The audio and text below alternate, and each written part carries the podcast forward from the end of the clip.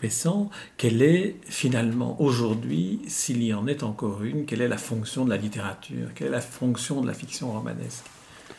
Oh là, la fonction de... Euh, moi, je, enfin, je dirais la fonction de la fiction, euh, et de la fiction même qui peut être la plus éloignée euh, a priori du réel, c'est justement de, comprendre le réel, de comprendre le monde.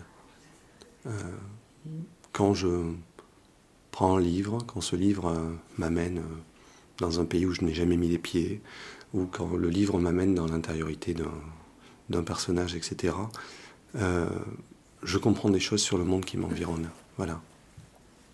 Ça, ça serait peut-être là. Et j'ai envie de rajouter quelque chose. La deuxième chose, c'est euh, euh, de nous étonner.